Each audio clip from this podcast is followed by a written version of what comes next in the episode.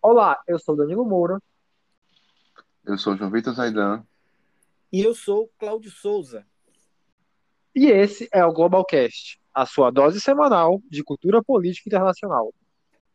Todo dia no Instagram e toda semana, toda sexta-feira aqui em podcast.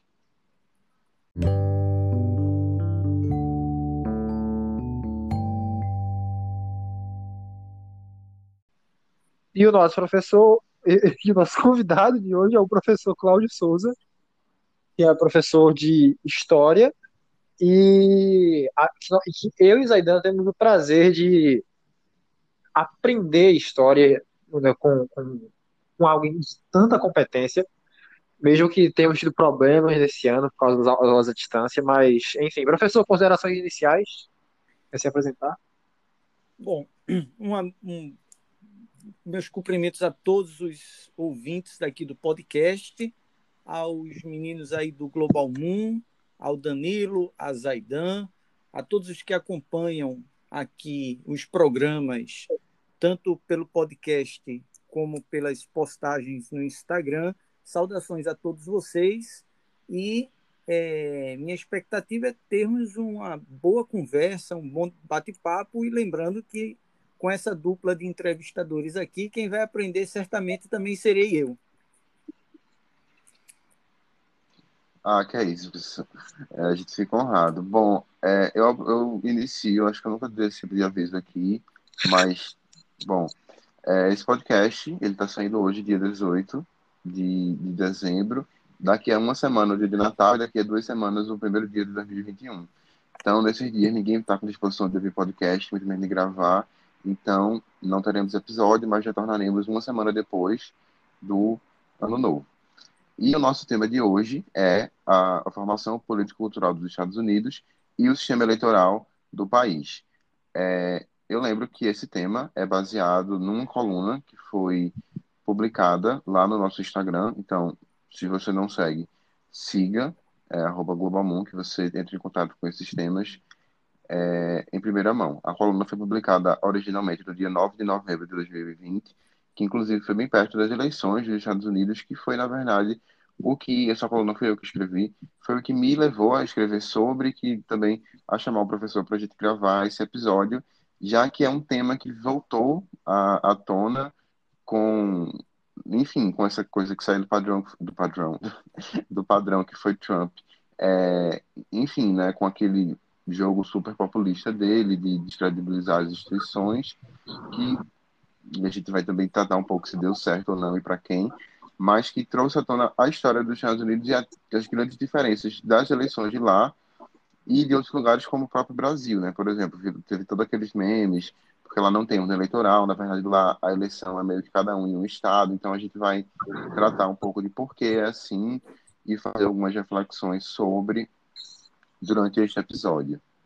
Então, eu acho que a gente pode começar com é, tratando um pouco de como não não a sociedade, mas que também inclui, né, mas o início do que a gente chama de Estados Unidos, né, que é a chamada União, né, que eles chamam Union, é, que é mais ou menos com a independência do país e aí, enfim, acho que o professor pode falar mais um pouco para gente como essa não a independência em si, mas como a independência, né, o que ela significou para os valores e os ideais do país.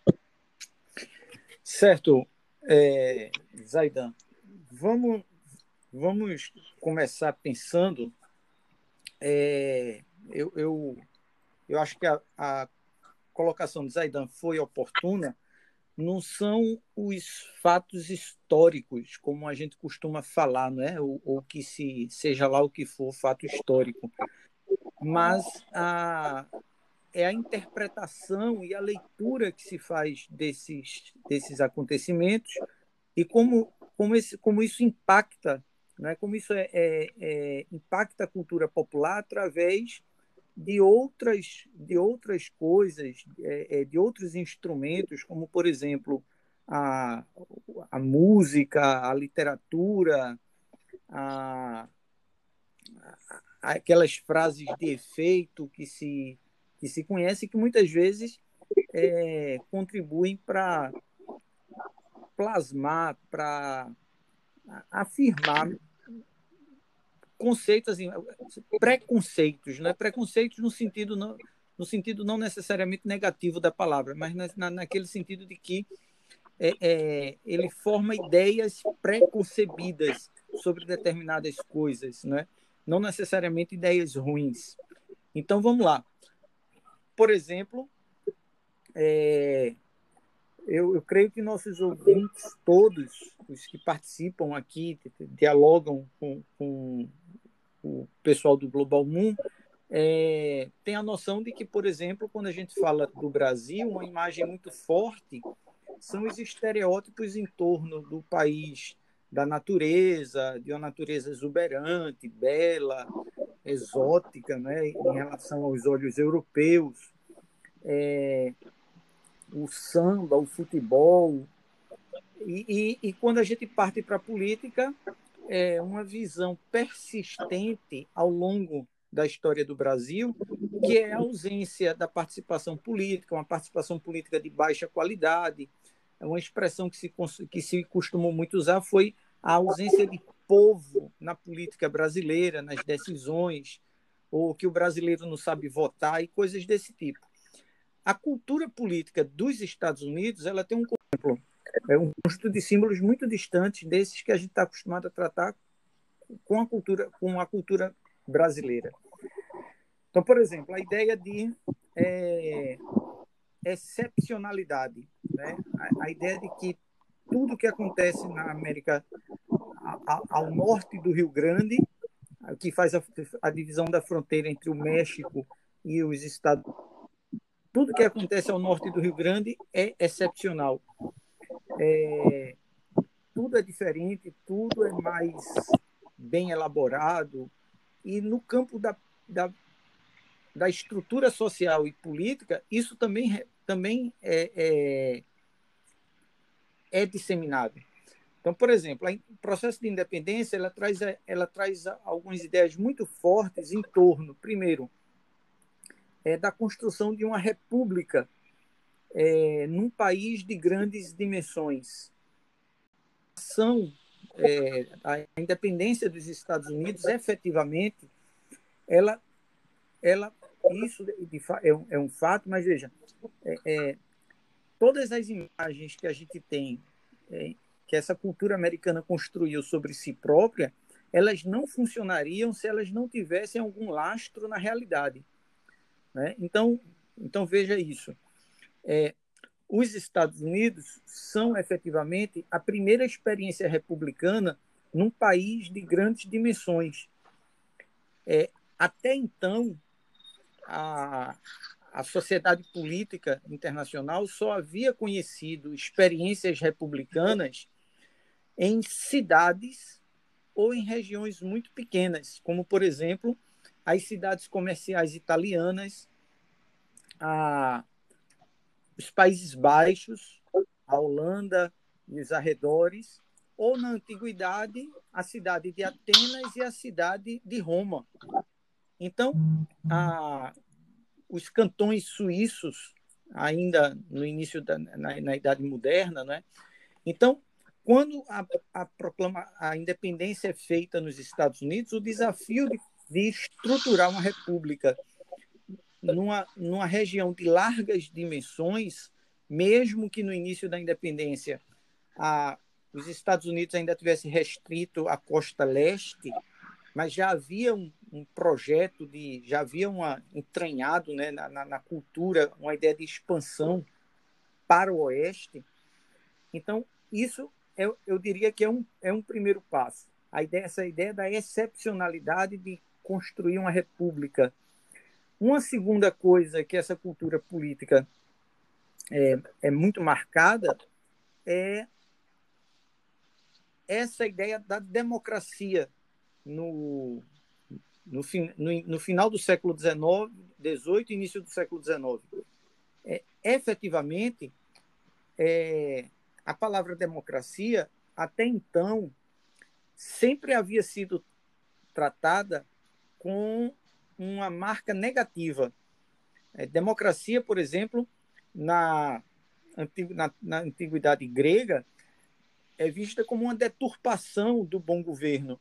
porque seria um sistema, e aí o, o onde, onde essa, um link com o Trump né, pode ser feito, a democracia seria um sistema onde os cidadãos estariam expostos à manipulação do bom orador, à manipulação do demagogo, o que a gente chama hoje é, no debate político americano de populista, os gregos antigos chamavam de demagogos, não é? aqueles que, através da fala, através de um bom discurso, eram capazes de manipular a opinião dos eleitores, a opinião dos cidadãos. Então, a ideia de fazer uma república e depois a ideia de fazer essa república através de uma democracia. E aí, encerrando essa minha primeira participação, é claro que a gente sabe que essa democracia, é, em fins do século XVIII, ela, ela tem uma limitação grande porque ela não abarcava a população escravizada, a, não abarcou a população feminina, era basicamente e, uma, e não abarcou a população de baixa renda, mesmo se fosse branca. A princípio, a, a, democra, a, a democracia americana é pensada pelos pais fundadores é, como uma democracia de pequenos proprietários, né? uma democracia de pequenos fazendeiros, de pequenos. Isso está isso tá muito presente na cultura americana, por exemplo, nos filmes do de oeste, não é? é de faroeste, onde você é muito comum você ver os cidadãos reunidos no salão da igreja, no salão da a, do, do, do, do, Tribunal de Justiça, do, da Justiça local, do juiz local, para resolverem e decidirem alguma coisa que eles precisam fazer. Então, é, a excepcionalidade, a ideia de uma república, a ideia de que estavam construindo uma democracia, apesar das restrições que a gente hoje percebe que haviam para a época.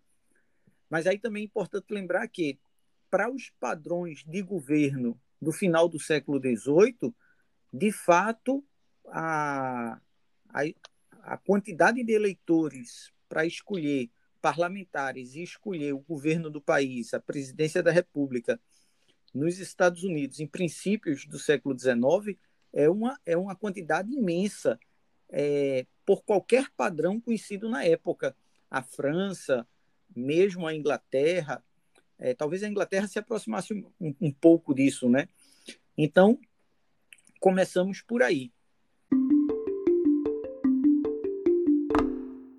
Disso, eu acho também interessante a gente tratar um pouco da questão da guerra de secessão, novamente não exatamente da guerra, mas sim do que ela significa e dos efeitos, em especial na noção de federalismo e a, a relação entre os estados, né, dos Estados Unidos.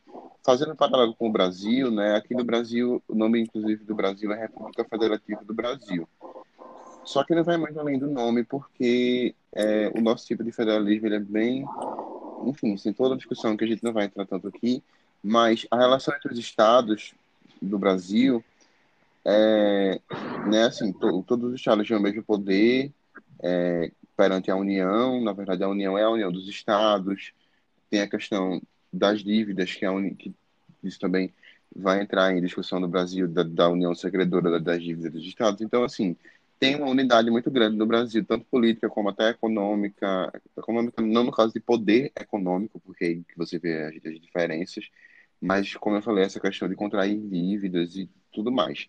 Nos Estados Unidos a ideia é bem diferente, e na verdade é engraçado porque o Brasil no século XIX é, tentou copiar o, o 19 no começo do século XX tentou copiar o modelo de federalismo dos Estados Unidos. Não deu muito certo, até porque copiar modelos, ainda mais essas diferenças discrepantes entre Estados Unidos e Brasil, não costuma dar muito certo, mas ainda assim, dentro do, do contexto dos Estados Unidos, é interessante é, tratar um pouco dessa relação entre os estados, porque na verdade é justamente isso que, que desencadeia também a diferença grande entre o sistema eleitoral de cada estado, e inclusive a forma como cada, cada pessoa vota também em cada estado. Pois é, é de, deixa eu vou agrupar, é, para não, não, não, passar um longo tempo falando muito, eu vou agrupar um, dois ou três itens aqui que eu acho que merecem que a gente ref, reflita melhor é, nessa conversa. Então, vamos lá. Quando é, essa, os Estados Unidos são criados, né, essa, essa ideia de federação lá, ela é feita a, por uma, uma, um pensamento político, digamos assim, bastante sofisticado. Ah, de fato, quando, quando acontece a independência dos Estados Unidos, que até então ela estava influenciada profundamente pelo iluminismo, pelos pensadores iluministas, a partir da consolidação do governo americano e da discussão da Constituição dos Estados Unidos, eu diria que a gente tem uma novidade na, na no pensamento político, é, na filosofia política. O debate realizado para a elaboração da Constituição dos Estados Unidos, em certos aspectos, ele é uma grande novidade é, para os pensadores políticos que ainda não tinham se debruçado sobre alguns dos problemas que eles estavam enfrentando. Um desses problemas, essa era a ideia da federação. Né? É, o, o, quando, quando, eles, quando se põe o nome de Estados Unidos, é exatamente isso. A, a, a concepção é que o novo país é criado pela adesão voluntária de cada estado, de cada unidade, a uma nova, é, a um novo corpo político. Então, haviam os corpos políticos de existência prévia, anterior, é, que eram as 13 colônias separadamente, né? Delaware, Nova York, Rhode Island, é, Flórida depois, é, as Carolinas. E essas colônias uma vez livres da Inglaterra, do jugo inglês, elas resolvem, por vontade própria, essa é a explicação filosófica né, da criação da, da, da, desse novo país, elas resolvem, por vontade própria, constituir um novo corpo político, dessa vez chamado de Estados Unidos da América. Na formação desse corpo político, a, funcionará da seguinte maneira: ah, esses estados entregam voluntariamente a essa nova unidade, né, esse novo país, aos Estados Unidos, parte dos poderes que eles tinham. Basicamente, os poderes referentes à defesa externa, a partir não era a questão da moeda no início não, não entrou muito em jogo, mas, mas logo em seguida se percebeu não, que ela não poderia ficar de fora então, a questão da emissão da moeda, a questão da organização de uma moeda única para todos os, os estados, né? todos os Estados Unidos. Então, a questão da moeda, a questão da segurança externa e algumas questões é, que diziam respeito ao modelo político, a presidência da República, o sistema republicano, a organização desse sistema e a escolha do parlamento. Então, como a gente pode ver, uma, uma lista, digamos assim, muito breve, muito sucinta é, de poderes que cada Estado entregava à União, que cada Estado prévio, é, como eu disse, a, as colônias constituintes, né, entregavam uma pequena parcela desse poder a essa nova entidade política que era os Estados Unidos. E esses estados restavam com a maior parte dos poderes. Então, é, polícia local, é, vou, vou, usar exemplos que seriam exemplos do cotidiano de hoje também. A, a, a legislação sobre educação, a legislação sobre trânsito, a legislação penal, todo esse resto ele fica com o próprio Estado. Então, a partir desse, de, dessa, dessa constituição, desse tipo de federalismo, e aí, e aí vem o, o, uma coisa extremamente importante. Como resolver o problema da, da escolha do, do, governante dessa nova, de uma, de uma nação nova desse tipo, né? onde estados, onde os estados componentes eles possuem a maior parte do poder. É, uma fórmula encontrada, e que também era uma fórmula oligárquica, uma forma de proteção contra é, aventuras não é, radicais, foi o colégio eleitoral. Foi a constituição de um corpo de cidadãos que escolheriam, é, na linguagem política contemporânea, de modo indireto, o presidente da República. Então, o colégio eleitoral, a criação do colégio eleitoral americano, dessa eleição em dois graus, o cidadão elege o parlamentar e elege, escolhe o, o presidente que ele quer. Mas ele não escolhe de modo direto, ele escolhe cidadãos que escolherão o presidente. No início não havia nem sequer o, a vinculação do voto desse delegado, desse cidadão eleitor do presidente, ao resultado eleitoral presidencial de cada estado, de cada, de cada departamento. Mas depois começou a haver uma, uma a vinculação. Então, isso era uma maneira. É, engraçado que isso tem uma teoria né, que, que explica.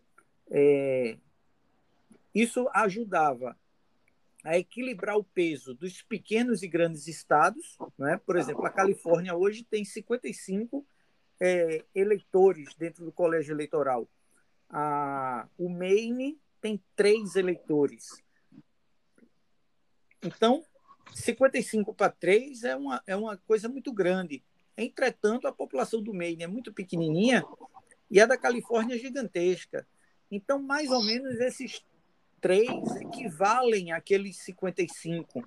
Isso dá um poder muito grande a, esse, a, a, a esses três deputados é, membros do, do colégio eleitoral do, do, Maine. Ou, como nós vimos recentemente, agora, há, há um mês e pouco, a, os seis delegados do.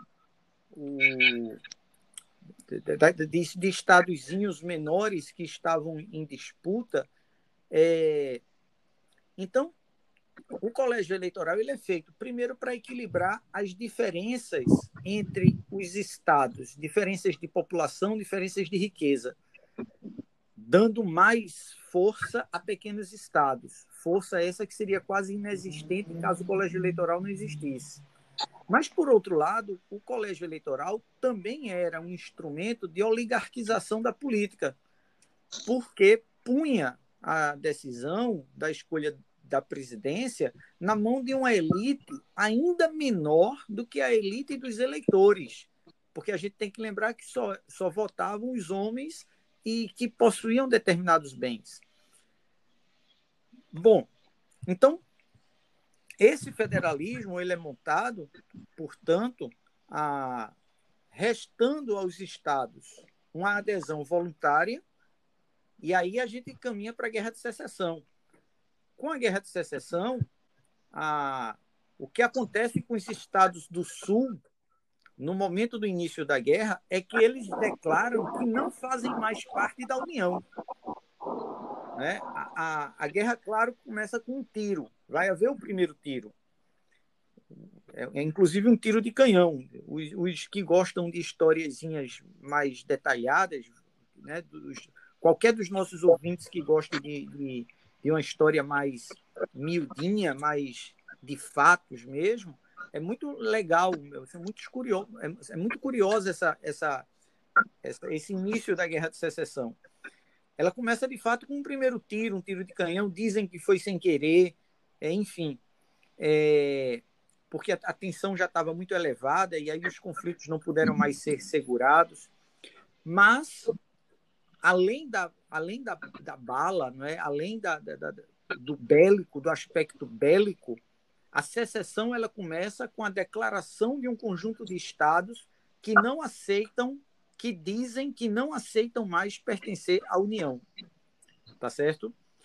É, do mesmo jeito que quando a guerra termina, é, os líderes dos estados é, separatistas, eles precisam retornar, regressar a Lincoln é, e jurar novamente a Constituição e declarar novamente a intenção de voltar a pertencer à União.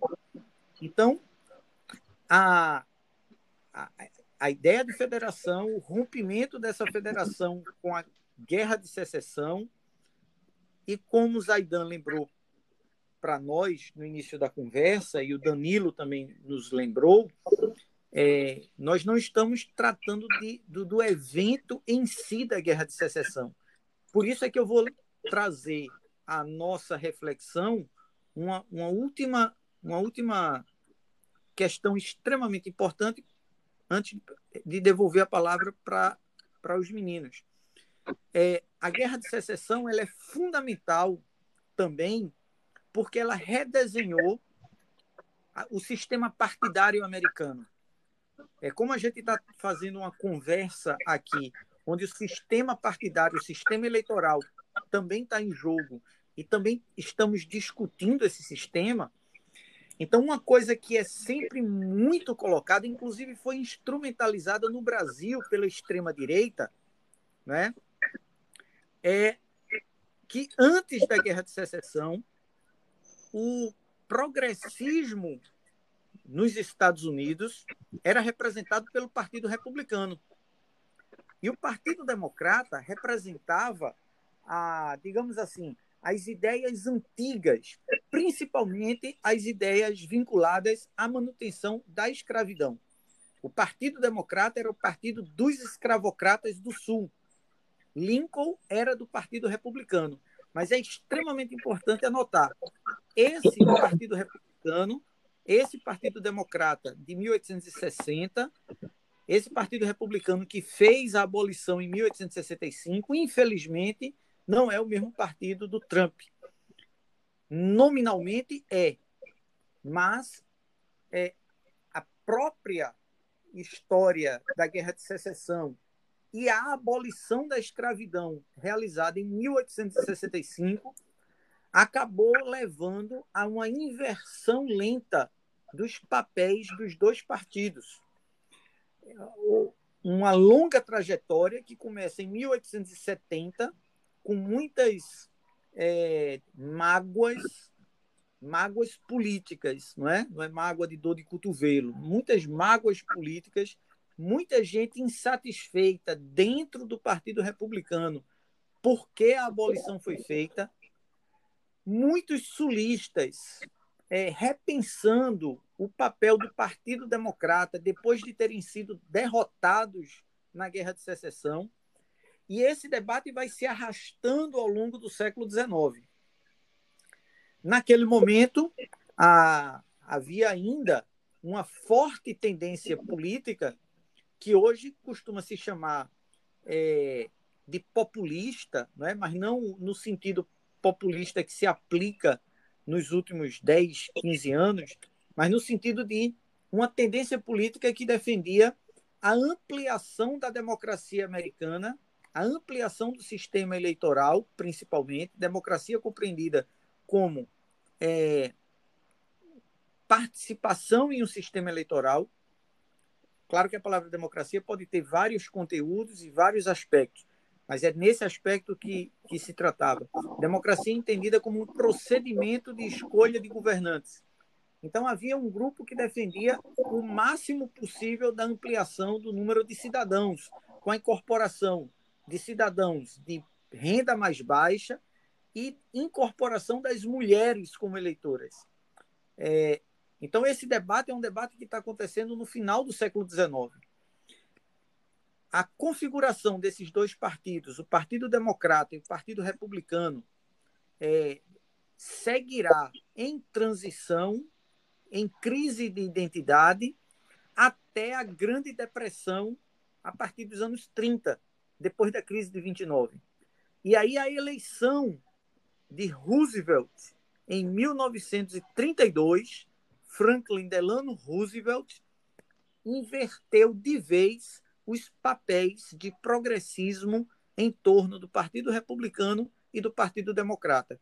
A partir de Roosevelt, em 32, consolida-se a ideia de que o Partido Republicano é um, um partido mais fechado à ideia da intervenção do Estado na economia, enquanto que o Partido Democrata é, não vê problemas em que isso aconteça, e com mais algum tempo, é, esses dois partidos terão que encarar também o gravíssimo debate, o gravíssimo problema a ser solucionado, que é a questão da ampliação dos direitos civis para, para a população negra nos Estados Unidos.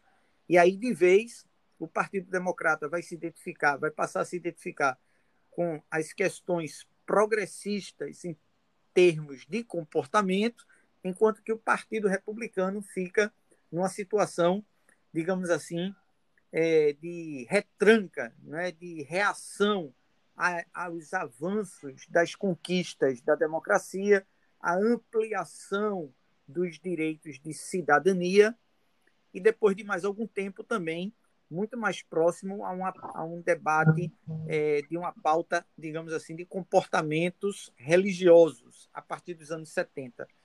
Então, é, sintetizando, né, a, por volta da Guerra de Secessão em 1865, a gente tem uma algumas questões fundamentais. Primeiro, o redesenho, é, a afirmação e o redesenho desse federalismo americano.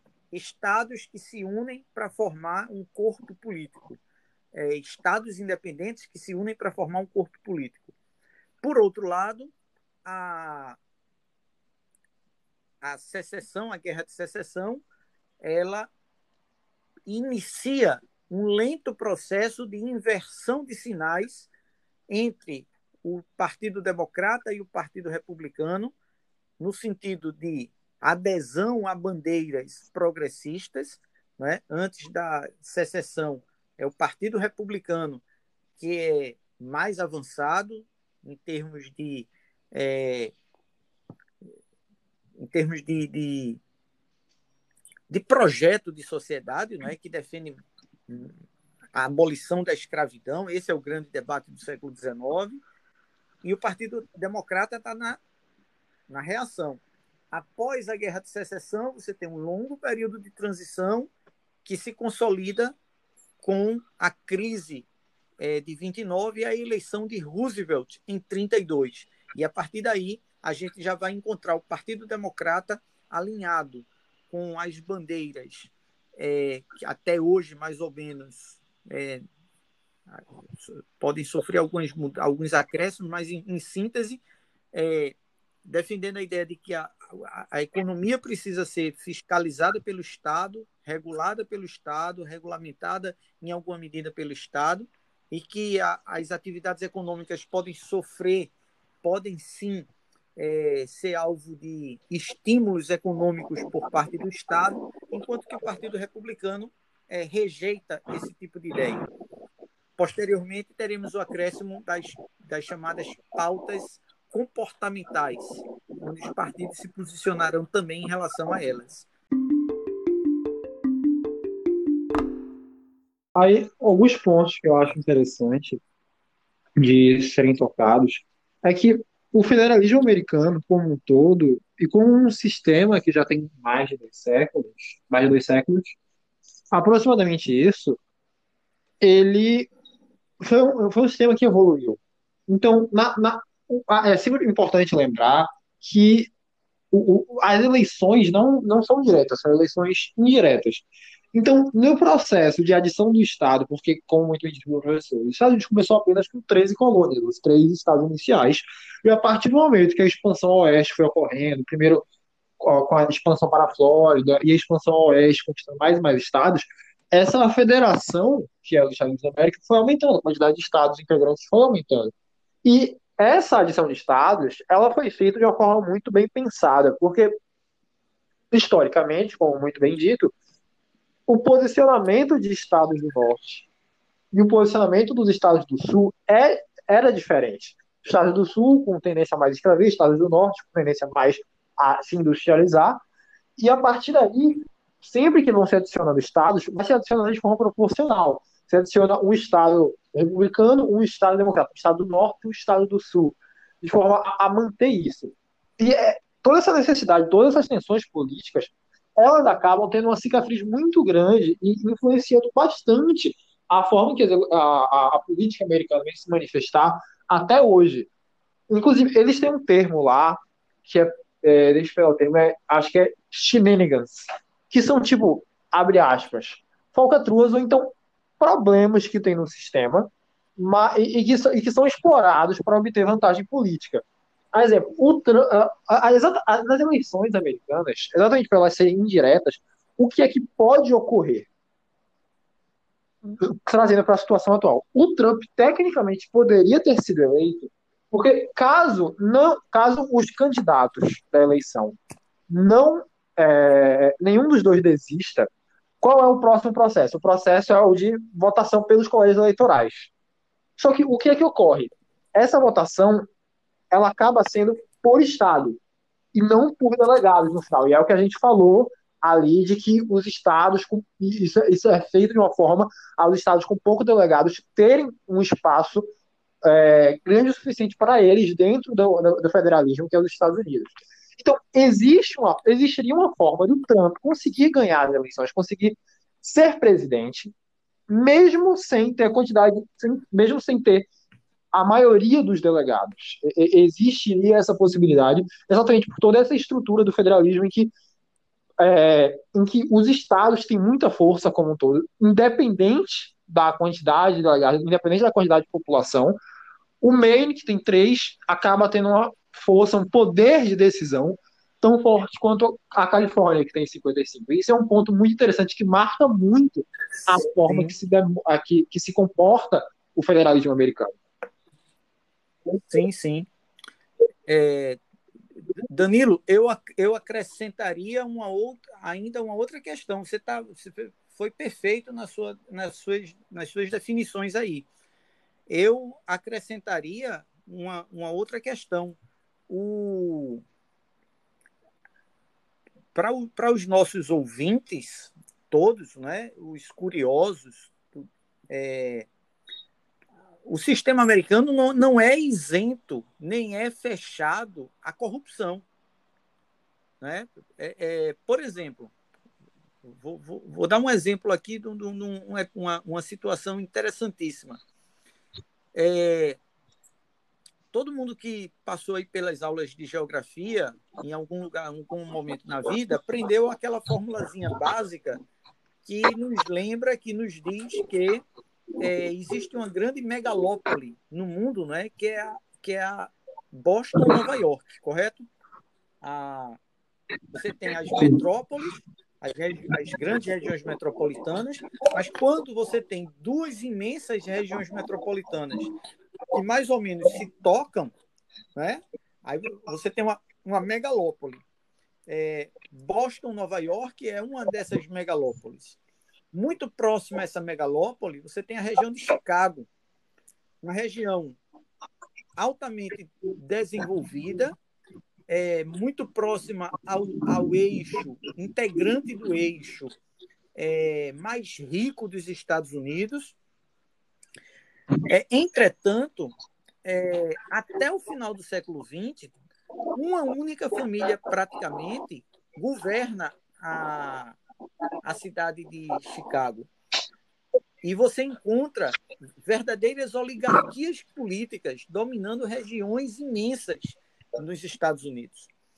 O Obama, quando assumiu a presidência, é, tentou quebrar essa oligarquia, oferecendo um cargo de assessor nacional ao prefeito é, de, de, uma dessas regiões, que aceitou e abriu espaço é, para que um, um, um, grande aliado de Obama, e não próximo dessas grandes famílias, ganhasse a eleição lá na região. Isso é um negócio interessantíssimo, né? no mínimo, para se, se conhecer, para se saber. Porque a gente está acostumado a pensar que esses processos são típicos das nossas republiquetas de bananas, né? da, da América Central, da América do Sul, e, e não são. Uma outra questão que toca a federação e o sistema americano e que ajuda a distorcer resultados eleitorais.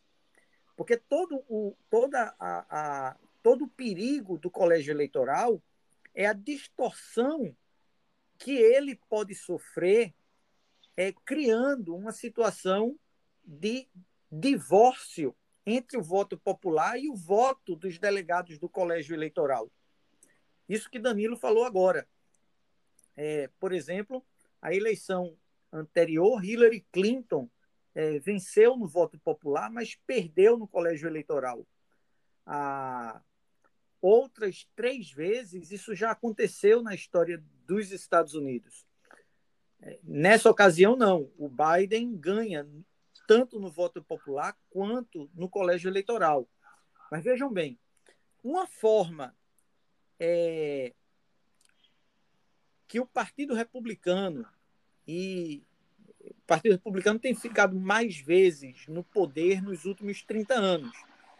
Então, um problema que tem, que tem sido recorrente é o redesenho de distritos eleitorais para facilitar a vitória ou dificultar a vitória, seja de um candidato republicano ou do seu opositor democrata. Esse redesenho de, de, de distritos eleitorais é chamado de gerrymandering no vocabulário político americano. Ah, por exemplo, é, é para não é, trazer, aproximando isso de, de, da nossa realidade. Digamos que a gente tivesse um sistema é, distrital aqui em Pernambuco e que o Recife elegesse um deputado para o, o, o Congresso Nacional.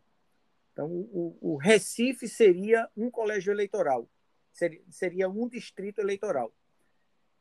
Mas aí, e o candidato era Dona Maria. Seu João, um candidato opositor, é, percebia que é, no bairro da Várzea, Dona Maria era extremamente bem votada. Aí o partido de seu João redesenhava o distrito do Recife, tirando o bairro da Várzea e colocando esse bairro da Várzea como é, unidade eleitoral, digamos assim, em Camaragibe. E aí, ao fazer isso, ele tirava do conjunto dos eleitores de Recife um número muito grande de eleitores da candidata adversária. Então é muito comum o tempo inteiro acontece, são casos que acabam rebatendo na Suprema Corte americana o redesenho de distritos eleitorais, principalmente no sul dos Estados Unidos. É, os, os estados do sul são aqueles onde até esse momento que a gente está fazendo esse podcast aqui, estão recebendo ainda novos eleitores, não dessa eleição, mas é, eleitores negros, eleitores latinos, ele, mulheres. E aí, duas coisas são feitas é, para tentar impedir a chegada desses novos eleitores. A primeira, a prática do gerrymandering, o redesenho do distrito eleitoral para dificultar um candidato adversário que tenha voto, e, em segundo lugar, a criação de regras para regras em relação a, a, ao alistamento eleitoral, regras que dificultem o alistamento eleitoral de negros, da população negra, ou de mulheres, ou da população latina. É, por exemplo, o, o no início do filme Selma, o filme que conta a. O filme tem uns cinco anos, um filme extraordinário, muito bonito, muito importante para ser assistido, ah, que conta um pouco da história do Luther King, mas não apenas dele, da questão da luta dos direitos civis. É, a primeira cena do filme é quando uma senhora é, negra, o filme começa assim, ela entra num cartório eleitoral para fazer o seu alistamento não há uma regra específica proibindo os negros de votarem naquele cartório. Mas o responsável pelo cartório no filme aparece isso, né? Ele olha para ela, faz você de novo aqui. Aí ela faz sim, eu vim, eu vim me alistar. Aí fez então tudo bem. Aí ele começa a fazer uma, um questionário para ela, como se fosse um questionário de cidadania. E ela já tinha estudado muito para poder conseguir o título de eleitor. Ah, aí o que é que ela fez? Ele vai perguntando é, quanto, como é a Constituição do Estado, quando ela foi feita, e ele responde, ela responde. Quando, quantos deputados o Estado tem? Ela responde. É, finalmente, quando ela vai respondendo tudinho, e, e ele está vendo que não, não vai ser possível é, dizer que não vai dar o título de eleitor para ela, aí ele disse, então faça o seguinte, me diga o nome de todos os juízes da principal cidade daqui do estado.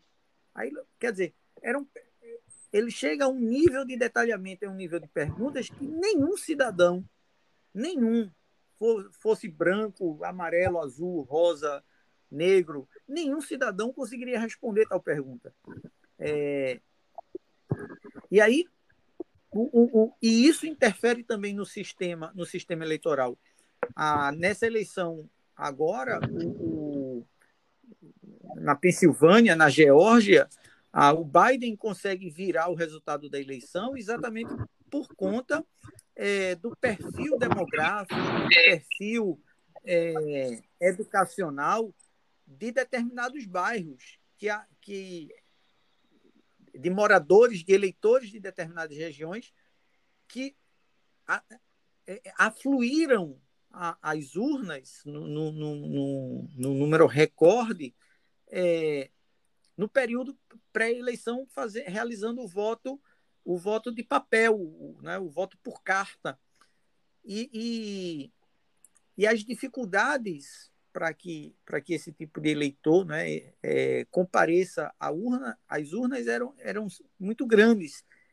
Então, isso ainda isso provoca, é, é um elemento importante, provocando distorções nesse sistema federativo americano, que podem, por sua vez, provocar uma, uma diferença brutal no resultado entre o voto popular e o voto do colégio eleitoral. Ou seja, o colégio eleitoral feito é, inicialmente né, pode-se encontrar esse argumento.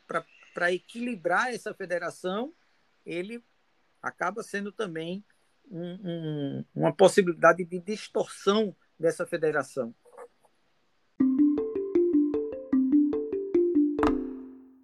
Bom, já partindo agora realmente para o fim desse episódio, é, queria agradecer ao professor pela presença e né, por ter se dado o trabalho de trazer tanto conteúdo aqui no podcast. Considerações finais, professor? Ah, Danilo, sim. É, é eu, eu, eu, eu, queria acrescentar um, um, um né? momento muito importante, né, desse pensando pensando nessa questão do sistema partidário americano. É, os nossos ouvintes não, não, não podem deixar de lado a sua curiosidade para pesquisar mais o que aconteceu a partir da década de 70 com os, com os dois grandes partidos, o democrata e o republicano. Né? A, a, quando a gente entra nos anos 70, o Partido Democrata já está identificado com o, as causas, digamos, de ampliação da cidadania para os negros que só conquistaram o direito de voto efetivo nos Estados Unidos a partir de 1968, né? É, é, 1965, 68. 65 é a, a, a, grande lei de direitos civis, né? assinada no centenário da abolição da escravatura. A, acontece que nos anos 70, no início dos anos 70, em 73, a, vai, vai acontecer o caso absolutamente simbólico, que é um processo julgado na Suprema Corte dos Estados Unidos sobre o direito de aborto, o famoso caso Roe versus Wade, é, onde, onde a, a, partir desse resultado em, se permitia o aborto em determinadas circunstâncias.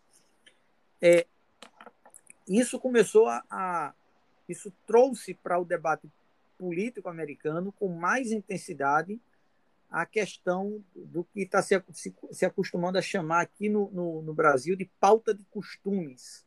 Né? Essa, pauta partidária mais ligada, mais vinculada às questões comportamentais e religiosas. Grandes líderes protestantes nos Estados Unidos começam a se articular no final dos anos 70 e criam um, dois movimentos que são suprapartidários. Um movimento desses, suprapartidário, de fato, é o movimento dos reborn, os renascidos. Para vocês, é uma espécie de um. um uh, acho que nossos, nossos ouvintes é, devem saber, todos os, os, presidentes americanos, a gente teve um único presidente é, católico durante o século XX, que foi o Kennedy, o John Kennedy. Né? Todos os demais é, eram protestantes. É, então, uma parte da, da, da sociedade americana é, é, é importantíssima, né, significativa, ela é evangélica, protestante. E aí, é, dentro, como é essa religião, digamos assim, a religião dominante em muitas regiões, é muito comum que nessas, nessas, nessas áreas o comportamento de um, de um protestante seja, digamos assim, muitos bebem, muitos fumam, é, e aí acontece, surge um grande movimento assim de uma espécie de reconversão no, nos anos 70. É isso que é o movimento Reborn. Para você ter uma noção, Jimmy Carter adere ao movimento dos renascidos e depois, na década, final da década de 80, início dos anos 90, ninguém mais, ninguém menos que George Bush Filho adere ao movimento dos renascidos também, aos reborn. Né? Nos anos 80, isso, isso é um negócio muito importante, porque esse movimento dos renascidos vai defender uma participação mais intensa é, da questão religiosa no debate político. Nos, no, nos anos 80 ainda, aparece um movimento religioso muito importante que é chamado de maioria moral.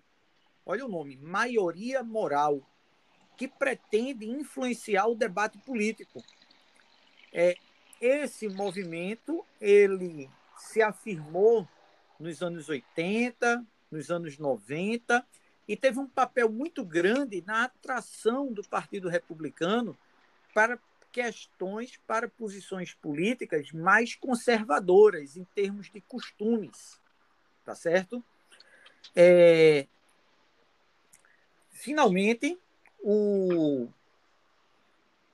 nesses anos 90, os anos 80 também é um, é um, é um momento importantíssimo para a política e a economia americana, porque a eleição de Ronald Reagan marcou o início de uma doutrina é, econômica que não é uma doutrina nova, mas uma, de, uma doutrina econômica é, renovada, que é o neoliberalismo. Não é? E aí o que acontece?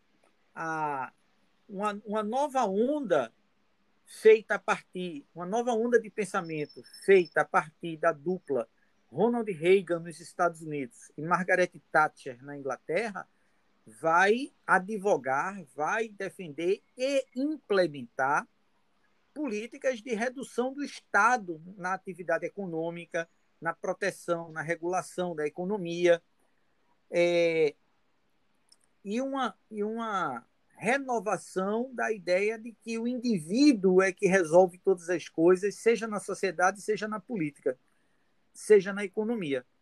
Então, o, é, essa renovação das ideias liberais, não é? com o surgimento dessa, dessa onda neoliberal nos Estados Unidos, na Inglaterra, eu recomendo a todos é, que não deixem de ver os capítulos de é, The Crown, a série que conta a história da rainha quase imortal, a Elizabeth, é, a quarta temporada que mostra a ascensão de Margaret Thatcher. A relação entre Thatcher, uma senhora sisuda, é, econômica nos seus modos, nos seus trajes e no seu e defendendo uma, uma, uma reforma econômica dentro da Inglaterra que sane a situação das finanças inglesas. É extremamente interessante. É uma série extremamente importante para né, para que a gente visualize essas coisas que a gente está acostumado só a ouvir falar delas, tá certo? Então, toda essa situação, ela é, é, é surgimento, o, o ingresso dos evangélicos de uma forma muito mais intensa do que até então tinham feito no debate político é, e com uma aproximação muito grande do Partido Republicano com o Partido Republicano, né? É, tudo isso ajuda a configurar a, a disputa política entre esses partidos nos anos 80, nos anos 90 e 2000, com repercussões claríssimas para o Brasil também. Tá certo? É, é isso. Eu, eu agradeço muito ao convite que o Danilo e o Zaidan me, me, é, me fizeram. Ah, espero ter podido contribuir, ajudar com algumas ideias, algumas, algumas reflexões. Foi maravilhoso, professor. Obrigado. Zaidan, considerações finais? Bom, não vou me alongar muito. Estamos agradecimentos ao professor que nos deu uma aula hoje, né? Acho que tudo que a pandemia enfim, nos impediu de, de nos encontrar, nós estamos pessoalmente, mas foi muito, muito legal. Acredito que os ouvintes também tenham achado isso. Inclusive, o professor aí no final já deu um, um spoiler de um próximo podcast aí que vamos fazer. Quem acompanha as colunas deve ter entendido. É, então é isso, agradeço muito e até a próxima. Até mais. Até a próxima. Danilo, Zaidan, todos os ouvintes aqui do Global Moon. Um abração para todo mundo.